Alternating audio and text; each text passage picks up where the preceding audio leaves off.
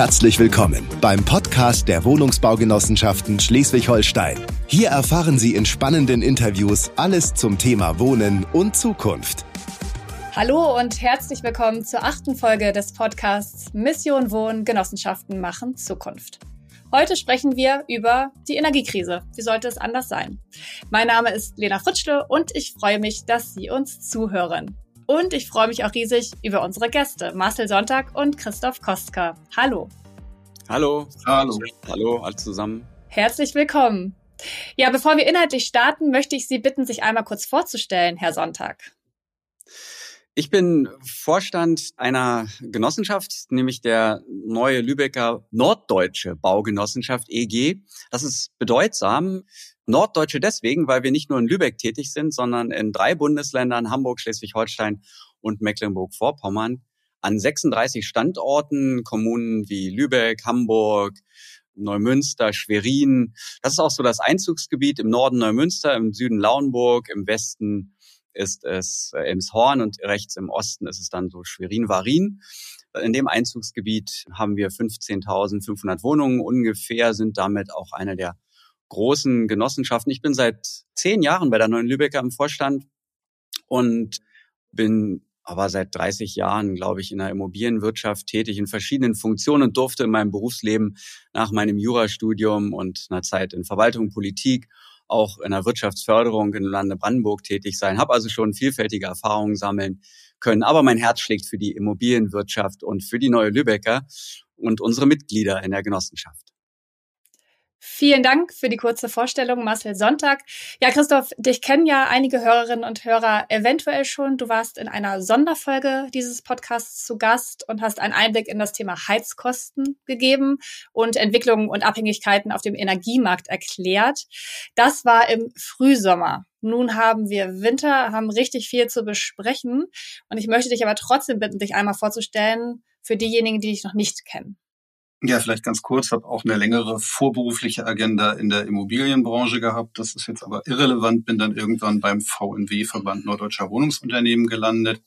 Das ist ein 1900 im hohen Norden gegründeter genossenschaftlicher Prüfungsverband und Interessenvertretungsverband, allerdings angereichert um etliche kommunale Wohnungsunternehmen, kirchliche Träger and so an, die alle eins eint, die bauen, um zu bleiben. Und die haben sich selbst den Satzungsauftrag gegeben, bezahlbares Wohnen anzubieten. So, und das ist natürlich eine tolle Klientel, wenn ich das so sagen darf, die zu vertreten, weil die schlicht und ergreifend ein tolles Angebot und ein tolles Produkt haben, aber natürlich auch mit den Anforderungen und Schwierigkeiten dieser Zeit halt umgehen müssen. Und ja, da tummelt sich halt ein Verband auf vielen Bereichen. Ich tue das im Bereich eben Energie, Energiebeschaffung, im Bereich Wohnungswirtschaft insgesamt, was ein großer Bauchladen ist, macht die politische Interessenvertretung insbesondere auf Länderebene Schleswig-Holstein, aber auch auf Bundesebene. Ja, und das ist ein sehr, sehr breiter Bauchladen, hatte ich schon gesagt. Das würde jetzt ausufern, das hier alles durchzudeklinieren. Mhm. Vielen Dank auch für deine Vorstellung. Ja, du hast gerade von den Anforderungen gesprochen. Ich habe auch gerade schon gesagt, wir haben richtig viel zu besprechen. Wir kommen ja aktuell aus dem Krisenmodus gar nicht mehr raus. Erst Corona-Pandemie, dann der Krieg in der Ukraine und die damit einhergehende Energiekrise. Wie geht's Ihnen denn in diesen herausfordernden Zeiten, Herr Sonntag? Sie haben eine Krise vergessen, äh, die fällt mir da noch ein. Die Zeiten sind noch herausfordernder und schon länger davor auch, nämlich die Baukosten oder Wohnungsbaukostenkrise, die uns schon über mehrere Jahre mit exorbitanten Kostensteigerungen pro Jahr begleitet und schon seit einiger Zeit dazu führt, dass wir Schwierigkeiten haben, bezahlbaren Wohnraum zu leisten. Und wenn dann natürlich noch weitere Themen hinzukommen, wie eben die Corona-Krise oder Corona-Pandemie, nennen wir es nicht Krise, und die jetzige Energiekrise, dann ist das schon eine schwierige Sache. Wir haben ja ohnehin als Wohnungswirtschaft mit dem Anspruch, bezahlbaren Wohnraum zu leisten, viel zu tun, bauen. Das wissen eigentlich alle, die damit zu tun haben, dauert inzwischen sehr, sehr lange. Und das ist jetzt nicht einfacher geworden, weder in der Corona-Pandemie, wo wir damit kämpfen mussten, dass Firmen ähm, nicht mehr verfügbar waren, Mitarbeiter krank wurden, das Material knapp wurde, weil Lieferketten unterbrochen worden sind, das noch zusätzliche Preiserhöhungen verursacht hat. Das hat die Sache natürlich nicht leichter gemacht. Und wenn dann weitere Kostenaspekte hinzukommen, wie zum Beispiel der Energieaspekt, also die Betriebskostenseite des Wohnens sich noch weiter verteuert, Und das alles einhergeht mit vielen, vielen Aufgaben, die auf die Wohnungsunternehmen und auch unsere Genossenschaft natürlich von der Politik übertragen werden, dann fühlt man sich, nennen wir es, angespannt. Und es wird immer schwerer, sich aufs Kerngeschäft zu konzentrieren. Das ist ja eine hohe Belastung, die Mitarbeiter der Wohnungsunternehmen, auch unseres Unternehmens und wir alle zu schultern haben, denke ich. Hm. Christoph, wie sieht's bei dir aus? ich sag mal, ich bin ja auch Teil dieser Menschheit und dieser Generation oder dieser Generationen, die da gerade unterwegs sind. Insofern mir geht's da auch nicht anders. Ich habe für mich immer so das Bild, wir alle jonglieren mit unglaublich vielen Bällen. Das tun wir schon lange. Und Stichwort Krise, wenn man es dann immer Krise nennen will, also Krise, schwieriges Wort, aber das ist eine andere Sache. Es kommen immer neue Bälle dazu, die man dann bitteschön auch noch in der Luft halten soll.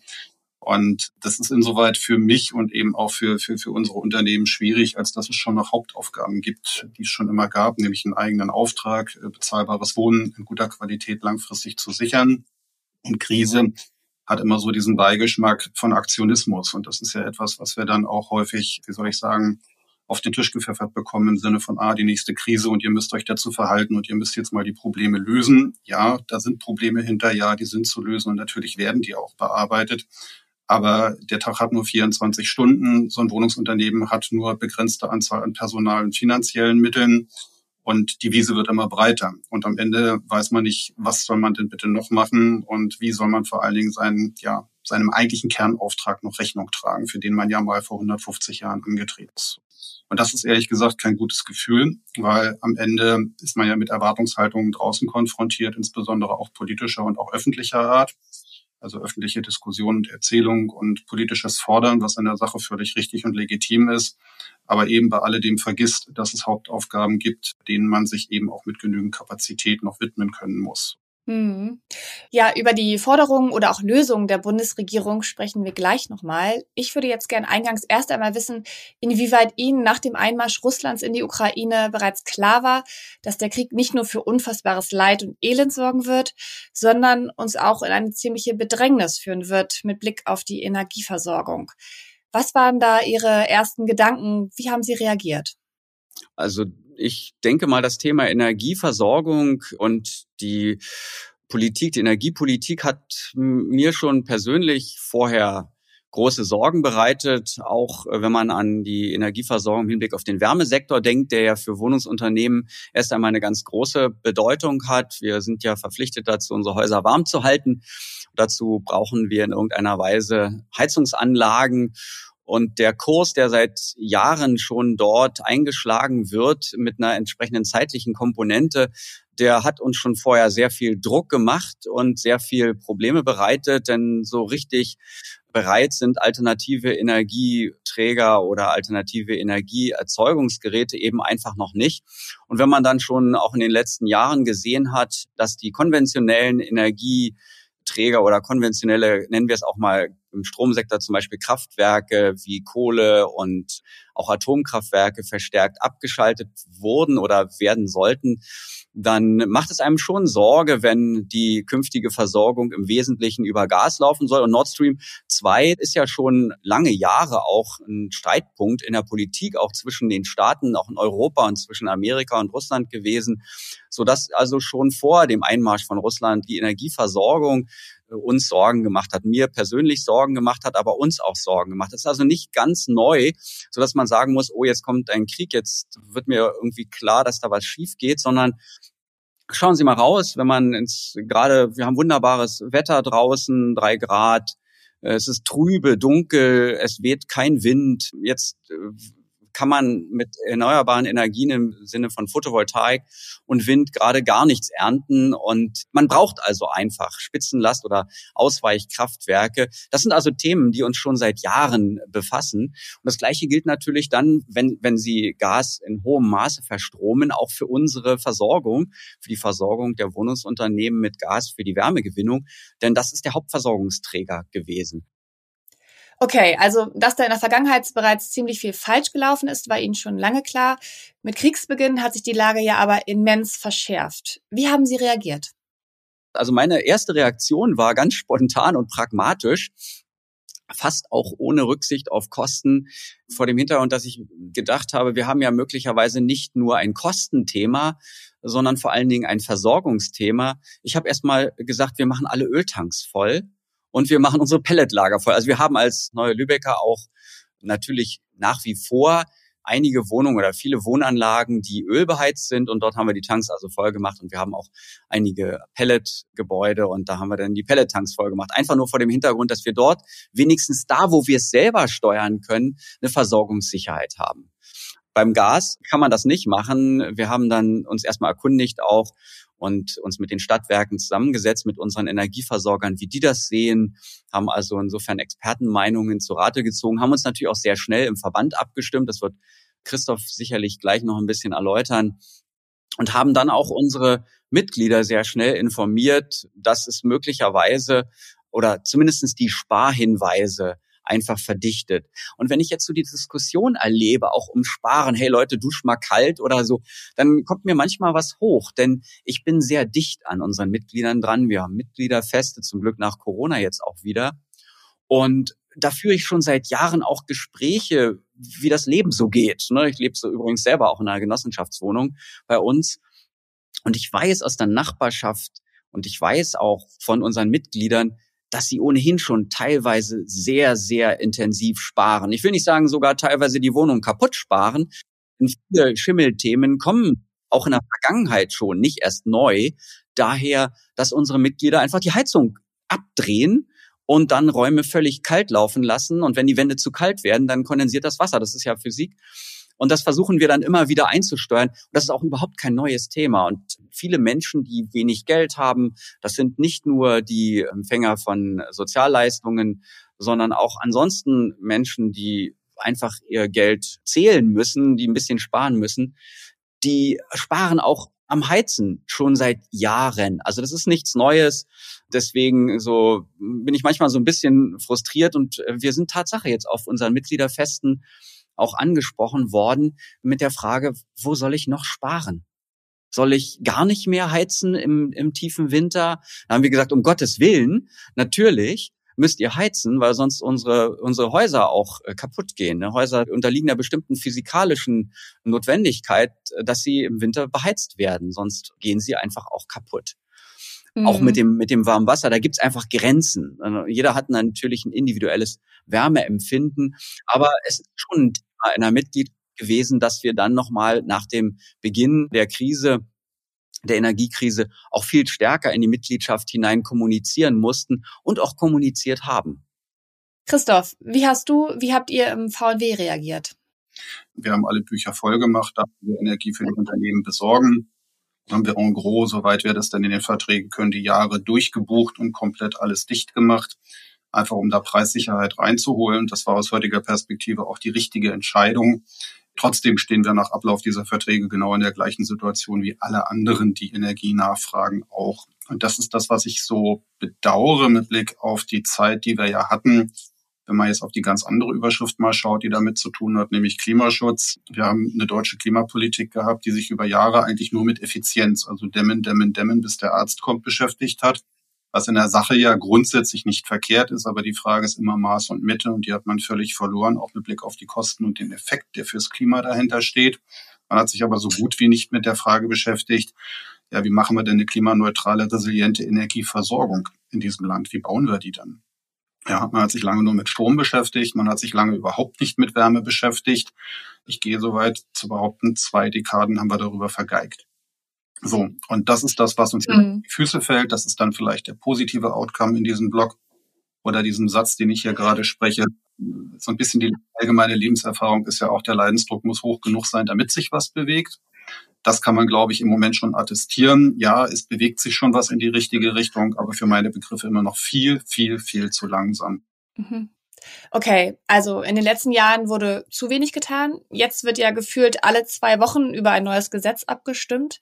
Die Bundesregierung hat einige Lösungen erarbeitet, stellt Unmengen von Geld zur Verfügung mit Blick auf die Inflation, aber auch auf die steigenden Energiepreise.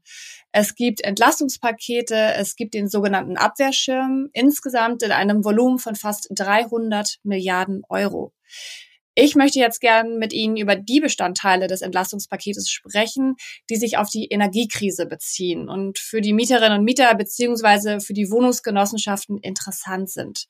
Dazu gehören unter anderem die Soforthilfe Dezember, die Gas- und Strompreisbremse, Energiesparverordnungen und so weiter und so fort. Wir können jetzt hier nicht jede neue Verordnung durchdeklinieren, aber vielleicht bewerten.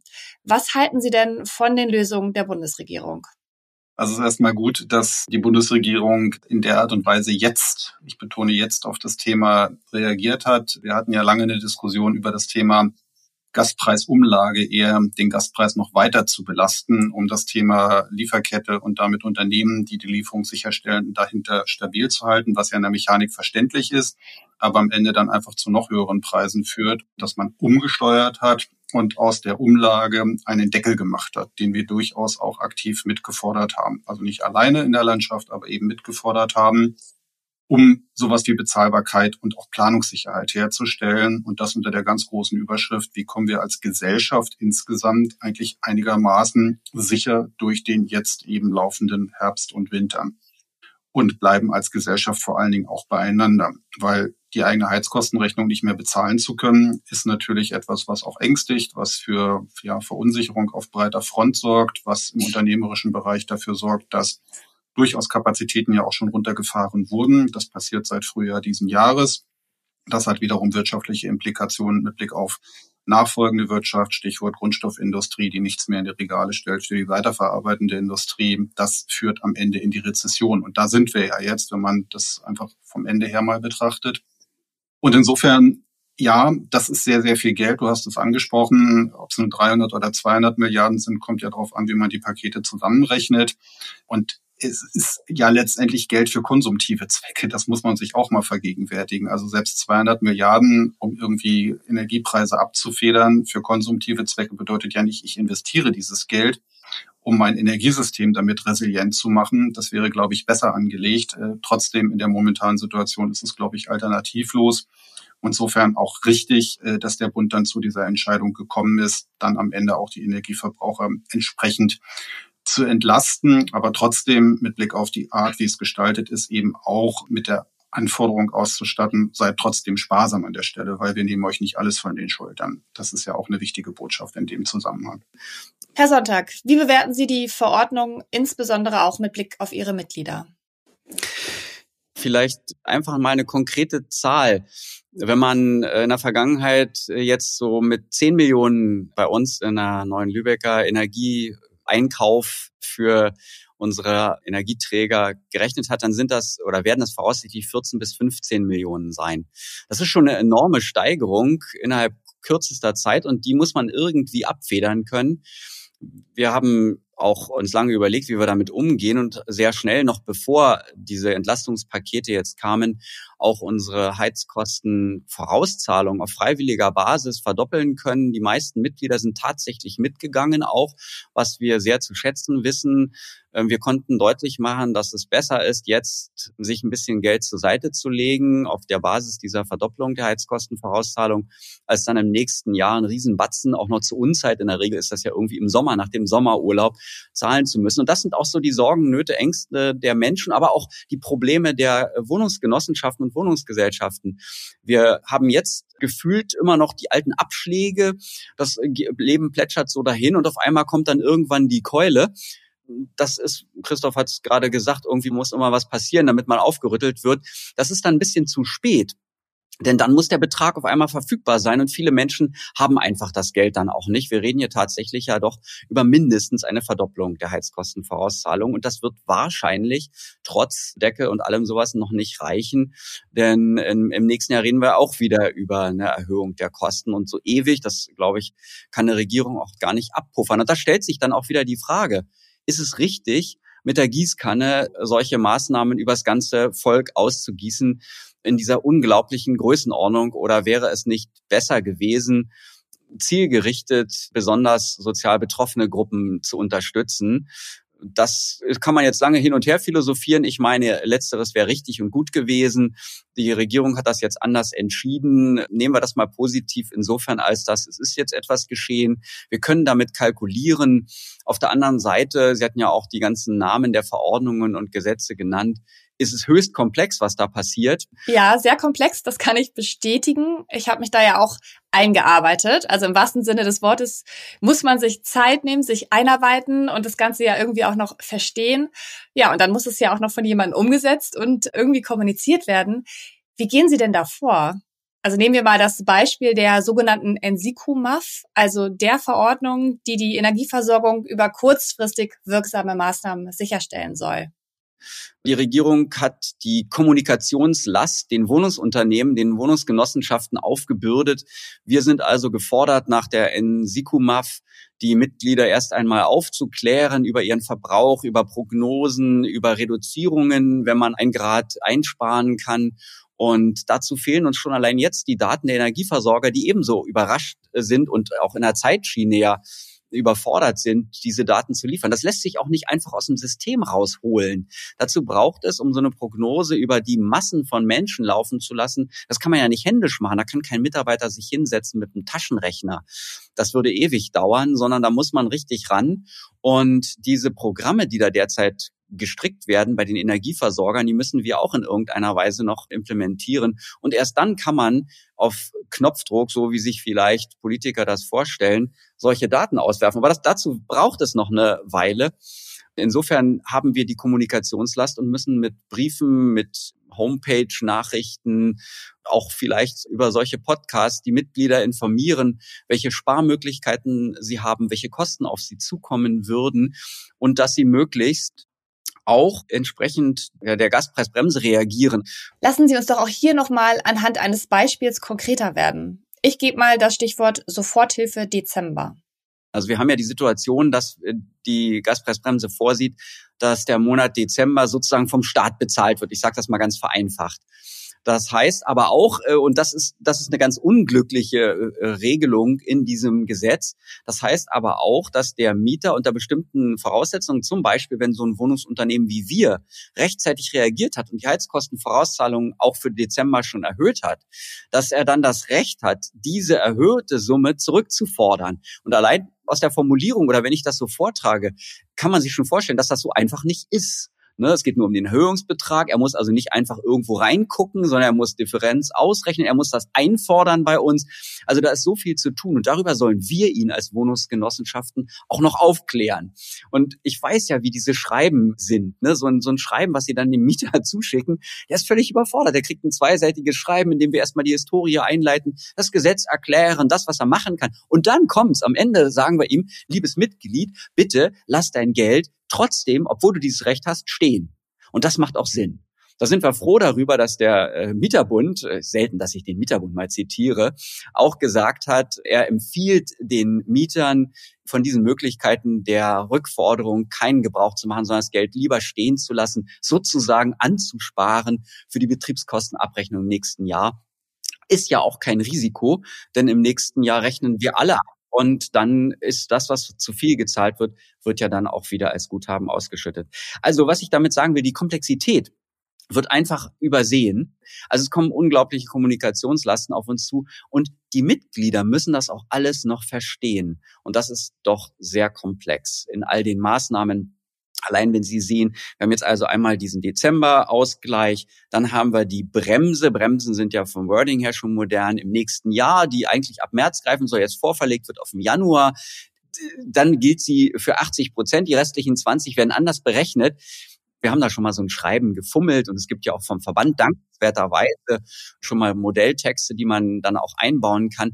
Wenn Sie so einen Text lesen, da müssen Sie irgendwie schon dreimal lesen, um zu verstehen, wie wird denn jetzt eigentlich die Bremse wirksam. Das ist so einfach nicht, auch wenn man das hundertmal schon irgendwas mit 80, 20 gelesen hat, so genau in Heller und Pfennig ist das, ist das nicht. Und wenn man dann mal in so dem Schreiben der Bundesregierung sich die Modellrechnung ansieht, da wird das auch nicht klarer, also zumindest nicht auf den ersten Blick. Da holt man schon mal den Taschenrechner raus. Also es ist ein sehr komplexer Weg, der da gewählt wurde. Sicherlich aus meiner Sicht wäre es einfacher gegangen. Da steht uns die fehlende Digitalisierung der öffentlichen Verwaltung schlichtweg aber auch ein bisschen im Wege. Sonst hätte man das vielleicht über die Steuerverwaltungen scharf machen können. Trotzdem sind wir optimistisch, dass wir das hinkriegen, kämpfen aber gleichzeitig dafür mit der organisierten Wohnungswirtschaft zusammen um Nachbesserungen, insbesondere in diesen kurzfristigen Maßnahmen, die wir jetzt in der nächsten Zeit durchführen sollen, weil das einfach nicht mhm. leistbar ist und alle überfordert, von Wohnungsunternehmen bis Mitgliedern. Mhm. Es gibt noch viel zu tun, viele Herausforderungen zu meistern. Ich gehe immer gerne mit etwas Positiven aus einer Podcast-Folge raus. Deswegen würde ich gerne einmal wissen, wenn wir uns in einem Jahr hier wieder treffen in dem Podcast und ich stelle wieder die Frage, wie geht's Ihnen in diesen Zeiten? Was wünschen Sie sich, was Sie dann antworten können? Ja, also am allerliebsten wünsche ich mir, dass die vielen Gedanken, die wir uns als Genossenschaften machen und auch die vielen praktischen Erfahrungen, die wir haben. Wir haben vor Ort ja praktische Erfahrungen, sei es im technischen Bereich, sei es im, im Verhältnis mit unseren Mitgliedern. Und wir wissen auch, wie unsere Mitglieder ticken, dass diese vielen Erfahrungen in den politischen äh, Diskussions- und Entscheidungsprozess eingeflossen sind dass die Politik darauf entsprechend reagiert hat, dass sie Gesetze und Verordnungen so nachjustiert hat, dass wir ohne große Reglementierungen auch alternative Energien wie zum Beispiel Photovoltaik auf unser Dach in Größenordnungen bekommen können. Das hat noch viele Hürden.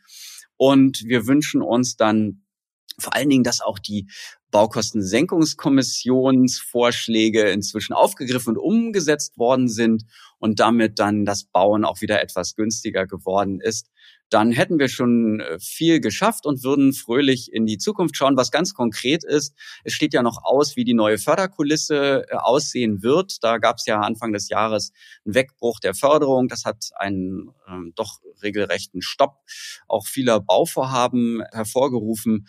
Gehen wir mal davon aus, dass die Bundesregierung das in diesem Jahr auch wieder nachsteuern wird, dass eine neue Förderkulisse existiert, mit der wir dann als Wohnungswirtschaft auch die richtigen Gebäude für unsere Mitglieder zu bezahlbaren Konditionen herstellen können. Also durchaus positiv.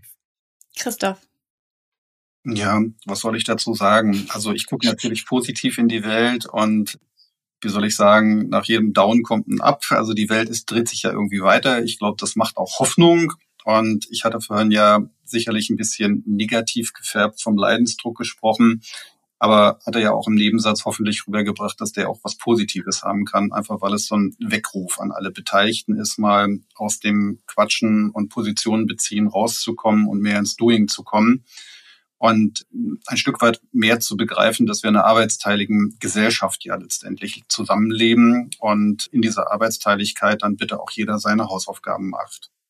Und wenn das gelingt, und ich gebe die Hoffnung nicht auf, dass wir da hinkommen und nicht immer nur irgendwelche Statements austauschen und dann auseinandergehen und am Ende des Tages fragt man sich, was ist eigentlich die Richtung, die wir miteinander verlässlich gehen können, um die ja real existierenden Probleme zu lösen. Also es sagt ja keiner, wir haben keine Probleme. Ja, wir haben Probleme und die wollen wir lösen, aber dazu brauche ich halt auch irgendwie einen Fahrplan, den ich umsetzen kann. Diese Hoffnung gebe ich nicht auf und die stelle ich ganz oben dran. Und dazu sind wir weiter im Gespräch an ganz, ganz vielen Stellen. Und vielleicht trägt ja auch dieses Format dazu bei, dass der ein oder andere, der da reinlauscht, ein Stück weit in seinem Sprengeln auch die Diskussion versucht, weit in diese Richtung zu treiben, weil, wie gesagt, Probleme, die da sind, die muss man nicht zur Seite schieben, die sollte man bitteschön auch nicht politisieren. Das ist in Maßen sicherlich okay.